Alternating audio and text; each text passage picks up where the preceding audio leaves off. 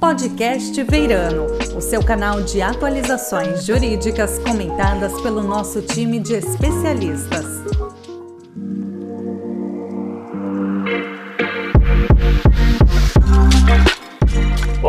Seja bem-vindo ao podcast Feirano. Meu nome é Matheus Aimora Carreteiro, sou sócio da área de resolução de conflitos e falaremos hoje sobre a resolução 80 da CVM e a obrigatoriedade de divulgação de demandas societárias. Participará desse podcast comigo, nosso sócio e head da prática de mercado de capitais, Lior Pinsky. Tudo bem com você, Lior? Tudo bom, Matheus? Obrigado por, pelo convite. É um prazer estar aqui com você e participar desse podcast.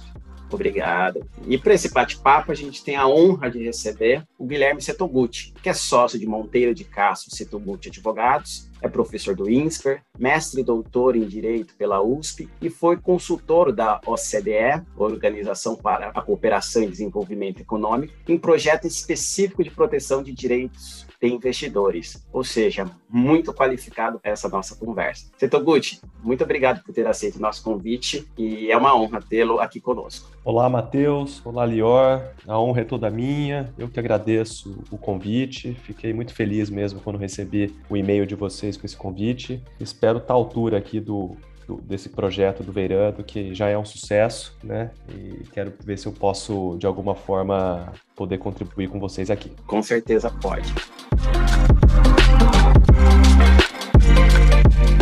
A ideia aqui é ter um bate-papo informal, né, sobre a resolução CVM 80 de 22, que apesar, né, da gente estar tá falando de algo muito específico, tem consequência direta na vida de muitas companhias, né? E a necessidade de divulgação que demandas societárias, a gente sabe que é um assunto que, que já existe há muito tempo, né? Antes mesmo de emitir essa resolução, a CVM fez uma audiência pública para ouvir os interessados e dar, dar voz a todos com relação à questão. Nesse edital da audiência pública, a CVM menciona que a proposta de criação é, do comunicado baseia-se, entre outras coisas, nas recomendações emitidas pela OCDE, no seu relatório Private Enforcement of Shareholder Rights. E eu sei que você participou ativamente, né, tanto dessas audiências públicas quanto da elaboração desse relatório da OCDE. Em benefício aqui dos nossos ouvintes, você poderia dar uma, um overview de, de como que isso ocorreu, é, desenvolvimento desses trabalhos e como que foram o, as conversas até chegar propriamente na, na resolução? Claro, claro, Matheus. Vamos lá, vou tentar resumir de maneira é, bastante, né, com perdão do pleonasmo, resumida e direta, mas em 2018, a CVM, o Ministério da Economia, constituíram um grupo de trabalho para estudar eventuais mudanças regulatórias, legislativas e institucionais aqui do Brasil para melhora do ambiente de proteção aos investidores né, de companhias abertas aqui no Brasil. Foi constituído um grupo de trabalho que começou composto por membros da academia, membros da CVM, do Ministério da Economia, e esse projeto contou com o apoio técnico da OCDE e o apoio financeiro do Prosperity Fund do, do Reino Unido. Eu, eu, participei desse projeto já lá no começo de 2018. É, foram feitos alguns workshops é, no INSPER. E o primeiro fruto desse trabalho foi um relatório publicado em outubro de 19, chamado Strengthening the Enforcement of Shareholders' Rights, em que a CVM, o Ministério da Economia, com a ajuda desses colaboradores, fez um diagnóstico aqui né, do, do direito brasileiro e das normas legais, regulatórias e das instituições que nós temos, tratando de questões sobre proteção de investidores no Brasil. Então, nós tratamos nesse relatório ações indenizatórias movidas contra o acionista controlador, ações indenizatórias movidas é, contra os administradores, arbitragem coletiva e outras questões. E uma delas foi justamente a necessidade de se repensar ou de se, pelo menos, se avaliar a questão da confidencialidade do sigilo nas demandas societárias, especialmente nas arbitrais. Esse projeto continuou e então a OCDE é, publicou um relatório em 2020, né, chamado, como você falou, né, né, Matheus? É Private Enforcement of Shareholder Rights, em que é composto por três sub-relatórios, né? Do Martin Gelter, que é um professor de Fordham, outro feito pelo André Luiz Monteiro e pelo Renato Beneduzzi, e outro por mim. É, e esses relatórios do Renato Beneduzzi e do André Monteiro fez uma análise de arbitragem coletiva em jurisdições fora do Brasil. O Martin Gelter fez análises é, sobre ações indenizatórias, das ações derivadas fora do Brasil, e eu tratei desses dois temas, falando de Brasil e também de experiências de outros países. E um dos pontos que nós apontamos nesses relatórios foi justamente a necessidade de se repensar a confidencialidade, ou pelo menos se flexibilizar a confidencialidade nas demandas societárias, em especial envolvendo companhias abertas. E, como consequência desses, desses trabalhos, a CVM é, abriu né, esse, esse edital, essa audiência pública, no ano passado, em 2021, e abriu ao mercado uma proposta de minuta para se estabelecer essa regra de divulgação de demandas societárias. Vários entes do mercado, associações, escritórios, e academia deram sugestões então foi a regra saiu finalmente recentemente, né? É o anexo 1 da resolução CVM 80 e esse anexo 1 cuida justamente desse novo dever das companhias, que é o dever de divulgar demandas societárias. Muito bacana. E agora eu quero entrar um pouco mais especificamente no assunto, né, da, do, do anexo em si, da nova determinação. O que, que você vê de potenciais benefícios e de potenciais problemas decorrentes dessa, dessa resolução e dessa maior transparência determinada? E aí eu quero ouvir a opinião do Lior também em seguida, por favor. Claro, vamos lá. Essa questão do sigilo, né, da confidencialidade, é uma, é uma discussão central quando a gente fala de enforcement, né, ou de, de efetividade das regras de proteção a, a direitos de acionistas e investidores de modo geral. Por quê? Informação é essencial para o exercício de direitos. Né? Então, é, no Brasil, nós aqui, acho que como todos sabem, nós temos um, uma posição bastante peculiar frente a outros países. Né? Nenhum país no mundo é, fez a escolha que nós fizemos de submeter as demandas societárias à arbitragem, né? sobretudo demandas envolvendo companhias abertas. Então, quando nós fizemos essa opção lá no começo dos anos 2000, com a criação da Câmara do Mercado, com a criação do novo mercado, acabamos fazendo com que essas demandas societárias de companhias abertas, o nosso contencioso societário, ele estivesse dentro de um meio de solução de disputas que é, embora não, não legalmente, né? não, decorre, não decorra da lei essa determinação, mas ele é usualmente confidencial, que é a arbitragem. Isso traz algumas distorções, porque se por um lado a arbitragem confidencial ela né, tem, tem a sua razão, a, confidencialidade, e essas arbitragens elas servem para proteger segredos empresariais, segredos de negócio e proteger as companhias, por outro lado, ela, essa confidencialidade impede que pessoas que têm autêntico interesse é, em saber sobre o que está acontecendo nessas demandas, ou se houve uma condenação de uma companhia, ou de um controlador, ou de um administrador, essa confidencialidade impede que essas pessoas tenham real conhecimento dessas informações. E aí, acho que tem alguns aspectos que são ruins para o sistema.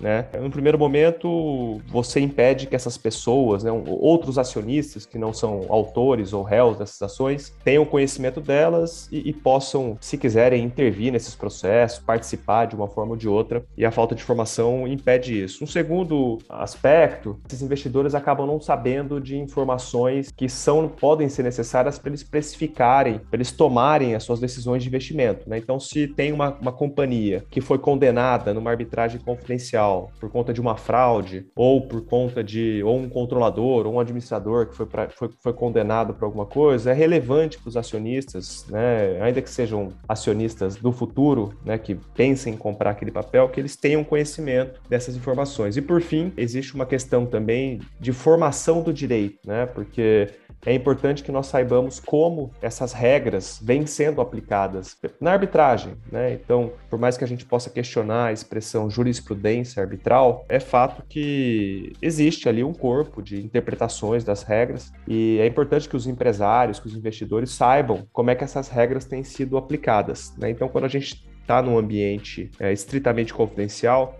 a gente acaba não tendo acesso a essas informações. Então, acho que esse é o aspecto bom dessa regra, né? Tenta jogar um pouco de luz, um pouco mais de transparência nessas demandas, tanto judiciais como, como arbitrais. E o aspecto é, negativo, que a gente vai ver agora como é que essa regra vai ser implementada pelas companhias, é você estabelecer deveres, né, na minha visão, muito rigorosos para as companhias e isso acabar causando um aumento né, de, de custos dessas companhias, né, e também eventualmente é, expô-las eventuais violações né, de, de, segredos empresariais, segredos de negócio. Então, acho que é no equilíbrio dessas duas coisas que a gente está agora tentando encontrar um meio do caminho. Eu acho essas ponderações bem, bem interessantes e tentando colocar uma visão assim, olhando lá para trás, né, o histórico. Assim, eu acho que a gente está começando agora a falar, né, nos últimos anos, aí, talvez nos últimos 5 uh, a 10 anos, com, com, alguma mais frequência, uh, desse assunto que é mais ou menos novo, que é um contencioso societário, principalmente no âmbito de companhias abertas, né? E, e, talvez de assuntos que eles sejam novidade aqui no, no, no ambiente brasileiro, que são, uh, enfim, os problemas clássicos de, de agência, né? De você ter o problema do agente principal, que é normalmente o problema clássico do direito societário em jurisdições uh, que você tem mais dispersão de capital, né? É, a lei das SA, né? Acho que todo mundo que estuda a lei, ela continua moderna, né? embora ela seja de 1976 e passou por poucas modificações, porque ela foi feita, na verdade, por uma estrutura acionária das companhias que na época era mais ou menos inexistente. Né? Ela foi feita se pensando num capitalismo muito mais disperso, né, que é o tipo de capitalismo que você vê principalmente nos países anglo-saxões. E eu acho que o Brasil tem chegado nisso, né? Então a gente tem hoje em dia, né, enfim, com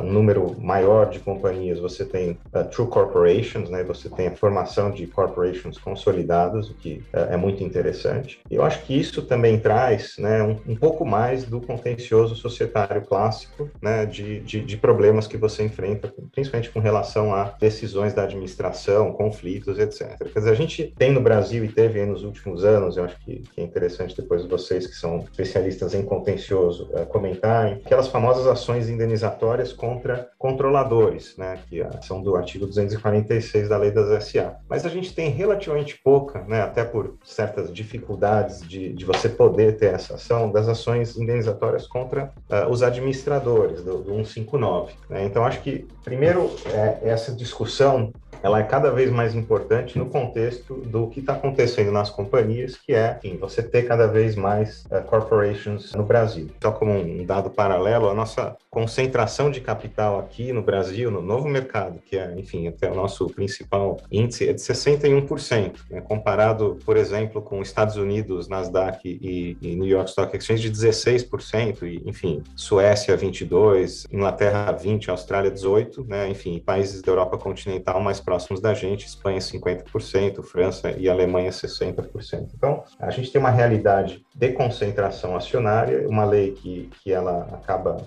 é, tendo uma visão de, de, dispersão acionária, que não é o que existe na prática, mas é, cada vez mais novas é, corporações surgindo, e aí no, na esteira de, de, investigações anticorrupção que a gente teve nos últimos anos, acho que um aumento grande de, de contencioso societário. E aí eu acho que né, também muito interessante isso que, que o Guilherme falou, porque a arbitragem acabou sendo utilizada como obrigatória para ingresso no novo mercado, né, e o, o novo mercado teve uma, um, um empurrão institucional muito forte né, lá atrás, com a adoção obrigatória para que, enfim, determinados uh, tipos de, de, investidores, principalmente fundações, pudessem investir, obrigatoriedade de, dos bancos, através da Ambima, fazerem ofertas só para companhias que tivessem registradas em níveis diferenciados de governança, etc. Então, teve um push institucional forte e talvez a arbitragem tenha sido escolhida na época por uma questão de né, celeridade, eventualmente até especialização, né, coisa que o, que o judiciário não tinha na época e talvez hoje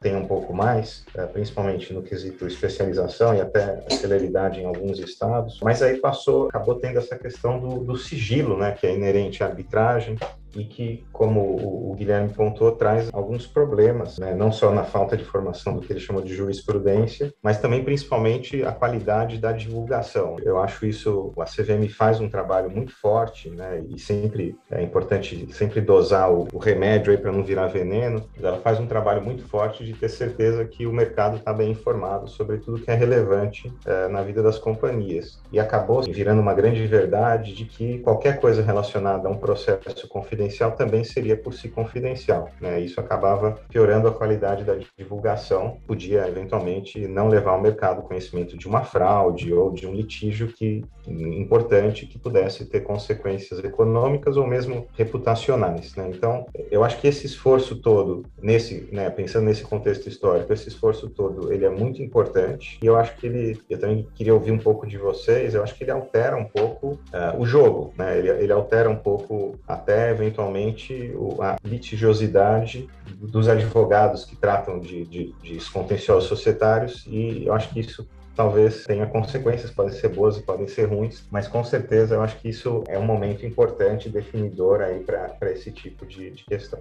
Bacana, Lior. Então, aproveitando o gancho, já um pouco do, do ponto trazido pelo Lior, Setoguchi, como que você acha que essa resolução impacta no dia a dia das pessoas, e aqui especificamente um advogado in-house, por exemplo, de uma companhia aberta, né, que agora está sujeita a CVM 80, e como que você acha que, que impacta a vida do, do, dos players relacionados a isso também, né, eventualmente advogados e, e outras pessoas que são acostumadas com esse tipo de litígio? Impacta de várias formas, né, Matheus? Então, olhando primeiro aqui para o chapéu dos advogados de escritório, como nós, né, independentemente de se você advoga para companhia, ou para controlador, ou para minoritário, essa regra vai, vai criar, vai movimentar esse mercado, né? Porque você vai dar informação sobre demandas em andamento, e isso vai, não pode até pode estimular outras demandas, como também pode estimular a participação de outros players numa ação que é movida por um acionista apenas contra um administrador, por exemplo, e pode,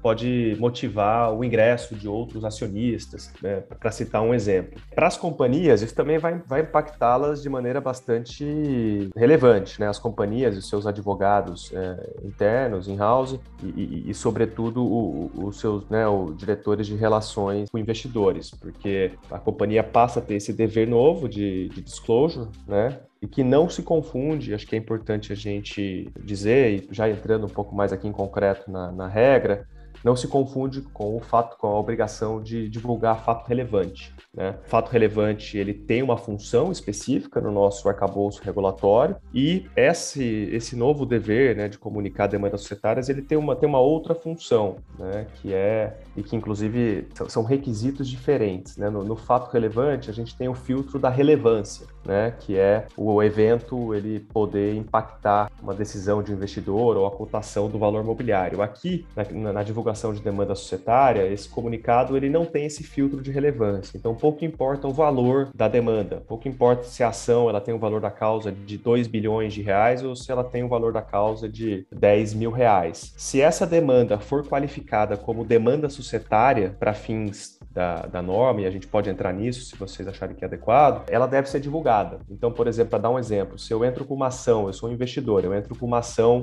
anulatória de uma deliberação, reunião do conselho de administração ou uma deliberação de assembleia, e eu atribuo né, a essa causa o valor de mil reais, dez mil reais, não é uma deliberação mega importante, super importante para a companhia, mesmo assim, como essa demanda, né, uma sentença proferida nesse processo pode impactar a esfera jurídica de toda a companhia, de todos os seus acionistas, isso deve ser divulgado. Né? Então, acho que essa é uma, é uma primeira grande diferença aí entre o regime de fato relevante e esse novo regime. Né? E acho que isso traz um, um horizonte completamente novo para todos os atores que atuam nesse mercado né, de, de, companhias abertas, né, tanto no consultivo como no, no, no contencioso.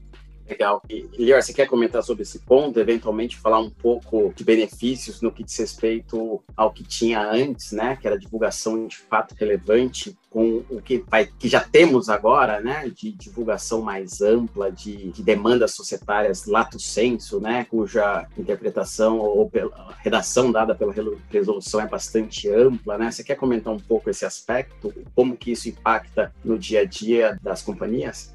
Eu acho que tem um aspecto interessante que é o seguinte: tinha uma discussão muito grande no âmbito das companhias, né, exatamente por você uh, não ter clareza quanto à necessidade de divulgação né, de demandas que não tivessem um determinado valor tão relevante, enfim, se, se você tinha obrigatoriedade de divulgação. E existe o outro lado da moeda, que é o seguinte: né, tem a questão do, do, do insider trading, né, negociação com informação privilegiada. Em geral, quando você divulga alguma coisa via fato relevante, comunicado ao mercado, né, etc., você levou ao conhecimento público, isso também libera a tua administração da tua companhia, né, ou teu controlador, enfim, a negociar valores imobiliários, porque você tem uma isonomia informacional que você não tinha antes da divulgação. Né? Então, eu acho que um, um, ponto positivo dessa obrigatoriedade de divulgação, e eu acho que também muitas vezes existe crítica quanto a é, tamanho né, da obrigação é, regulatória por, pelos custos que ela, que ela envolve, mas eu, sinceramente, na minha opinião, eu acho que a CVM acertou a mão aqui é, na resolução 80, eu acho que ela está bastante na medida, ela não traz né, um, uma obrigação tão relevante, um custo tão relevante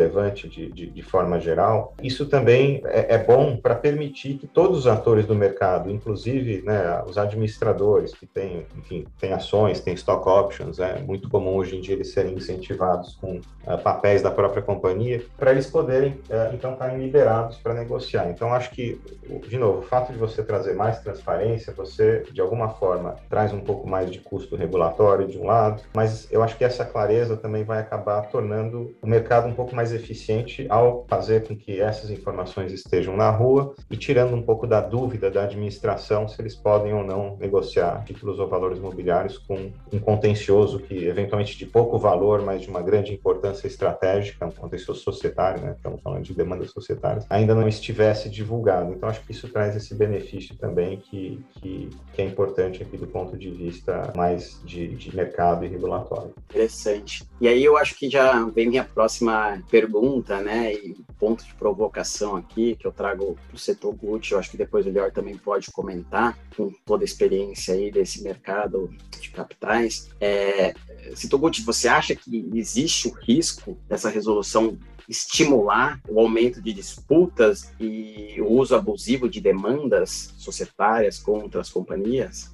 Risco existe, né, Matheus? Acho que sempre que a gente. Esse projeto todo da CVM do Ministério, né, com apoio da OCDE, foi né, o próprio nome, né, fortalecer os mecanismos de proteção dos investidores de acionistas. Ele foi muito pensado num contexto em que havia um, um certo consenso ali entre os advogados e doutrinadores é, de que aqui no Brasil a gente tem diversos pontos a melhorar no exercício desses direitos por investidores e por, e por acionistas. Então, é, justamente a ideia desse, desse projeto é melhorar um pouco esse cenário e estimular um pouco mais essas, essas demandas. Mas é óbvio que a gente tem que ter aqui o, né, e isso teve muito claro desde o começo do projeto, lá em 2018, que a gente não pode, o pêndulo não pode ir muito para lá. Né? A gente tem que tentar encontrar um ponto de equilíbrio, porque se a ideia é estimular proteção de investidores para estimular o mercado de capitais brasileiro, a gente tem que saber também que se você estimular demais e tiver um excesso de demandas, demandas frívolas, abusivas, né, oportunistas, sobretudo, você acaba desestimulando o mercado de capitais. Você aumenta muito o custo de capital e esses emissores vão para outras jurisdições entre aspas, mais equilibradas. Então, é, a gente teve uma preocupação muito grande ao fazer esse estudo e, e sugerir as mudanças é, regulatórias, e tem, tem, outras discussões em andamento aí no âmbito do Ministério da Economia e, do, e da CVM, né, especialmente a respeito das ações do, do 246 e do artigo 159, que são essas ações que o Leor mencionou, né, ações é, indenizatórias contra o controlador e contra os,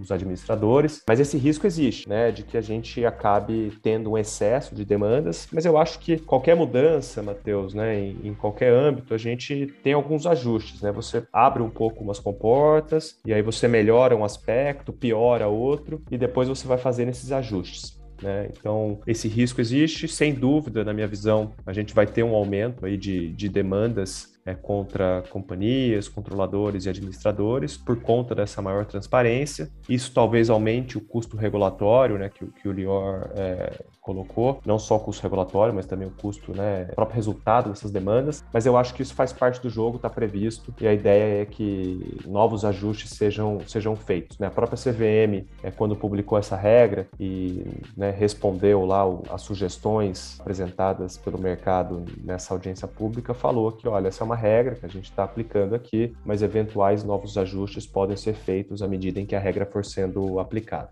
É, é, isso, isso é bem importante, eu concordo 100%. Eu acho que to, todos os atores interessados, inclusive né, nós que atuamos com companhias abertas, seja no, no consultivo, seja no contencioso, eu acho que a gente tem que, tem que medir tudo com muito cuidado para a gente acabar não importando, né, a gente acaba olhando sempre para os mercados mais desenvolvidos, os Estados Unidos acaba sendo a grande referência aqui, e eu acho que especificamente essa questão né, da alta litigiosidade é uma, é uma questão que lá é, acaba sendo ruim, né, acaba sendo um custo custo relevante de fazer negócio, né, de ter ações. É, a gente que, que atua muito em, em, em, transações, basicamente qualquer transação é, mais complexa, qualquer M&A um pouco mais complexo, acaba envolvendo contencioso, né? Isso tem um custo é, jurídico altíssimo, né? Não é à toa que, que você tem tantos em uma indústria é, jurídica tão grande nos Estados Unidos, é um, um pouco do, do, da, da, do método de fazer negócios lá, mas existem discussões, inclusive recentes, né? Principalmente recentes, de se isso não foi um pouco é, é para o lado do excesso. Né? Então, acho que a gente está no outro lado, né? a gente ainda está começando e eu acho que, eventualmente, em, em algumas situações, é, é, importante você ter mecanismos para você reequilibrar as coisas né? e não deixar. Então, acho que pro, pro, é, é, importante que os minoritários possam se fazer ouvir e fazer valer seus direitos ter mecanismos efetivos. Eu acho que, que, que a nossa lei tem melhorias aqui para serem feitas, mas com cuidado para a gente não balançar demais esse pêndulo, né? ou abrir demais a comporta, eu gostei da,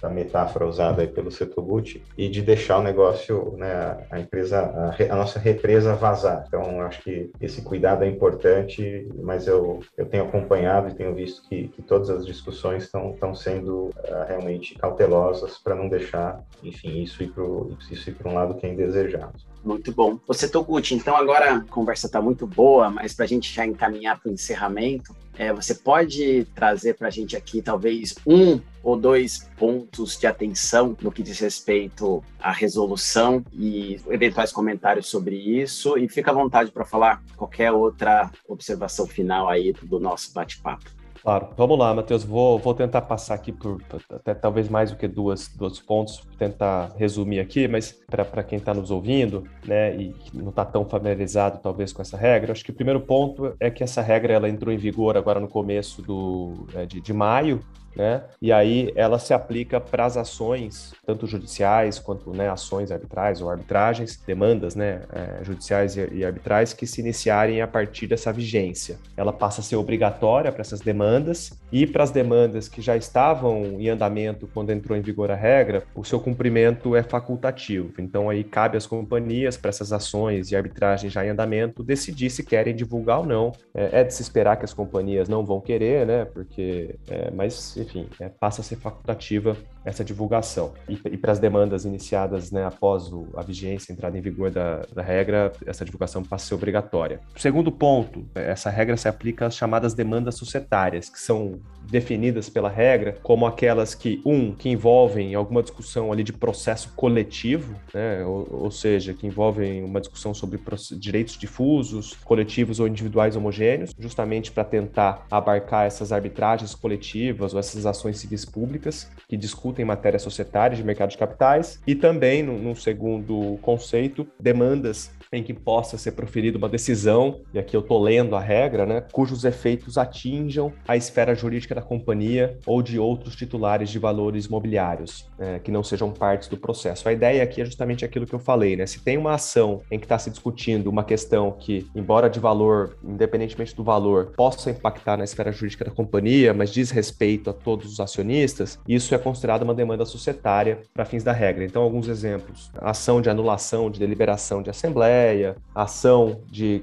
responsabilização do controlador, ação de responsabilização dos administradores, uma disputa, por exemplo, envolvendo um tag-along que vai beneficiar todo o mercado, todos os acionistas, enfim, qualquer discussão que possa espraiar e além das meras partes daquele processo é considerada, então, né, é suficiente para qualificar aquela demanda como uma demanda societária. Agora, se você tiver uma disputa meramente privada, né, dois acionistas discutindo ali um acordo de acionistas, porque um não respeitou o direito de preferência do outro, essas discussões meramente privadas não são consideradas demandas societárias. Né? Então, acho que são, esses são dois pontos é, interessantes. Um outro ponto, como eu falei, esse comunicado, esse dever novo, não se confunde com o dever de divulgar fato relevante, são duas coisas distintas, mas a regra fala que a companhia pode, né, se a divulgação é, da demanda societária também se qualifica como um fato relevante, ela pode fazer uma divulgação só, por meio de fato relevante, desde que diga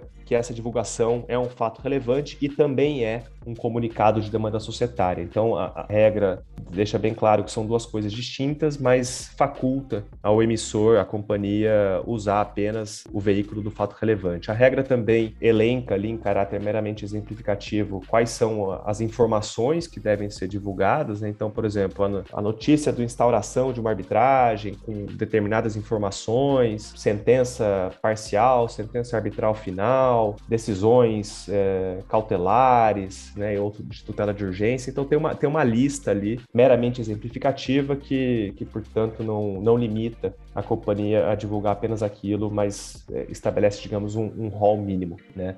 E aí, o último ponto, já para a gente né, eu encerrar aqui a minha fala, acho que um outro ponto importante também que foi bastante discutido né, na audiência pública é que essa regra ela impõe ao, às companhias o dever de divulgar essas informações. Então a companhia tem que resumir e dar as informações para o mercado. Ela não está obrigada e nem deve, nem deve, na verdade, divulgar o inteiro teor dos documentos. Né? Então ela vai dizer, ó, Guilherme entrou com uma arbitragem alegando tal e tal coisa, fazendo tal e tal pedido em tal data, mas ela não precisa divulgar ao mercado a cópia desse requerimento de arbitragem ou da petição inicial da ação. Então acho que esses são alguns dos principais pontos que me ocorrem aqui agora, Matheus. Bacana. Cobriu muita coisa em pouquíssimo tempo, realmente de forma bastante concisa. Lior, quer fazer alguma, algum comentário, chamar atenção para algum ponto da resolução para a gente já encaminhar para o nosso encerramento? Eu achei um excelente resumo do, do Guilherme e eu, eu, acho que um ponto que a gente ainda tem pensado um pouco é a questão de você, a obrigatoriedade de você divulgar demandas de determinados terceiros, né? Tanto acionistas, controladores quanto administradores. É, a companhia tem que uh, divulgar as demandas desses e esses têm a obrigação de informar o diretor de RI da companhia. E aí talvez, né, a gente pensando no ambiente brasileiro,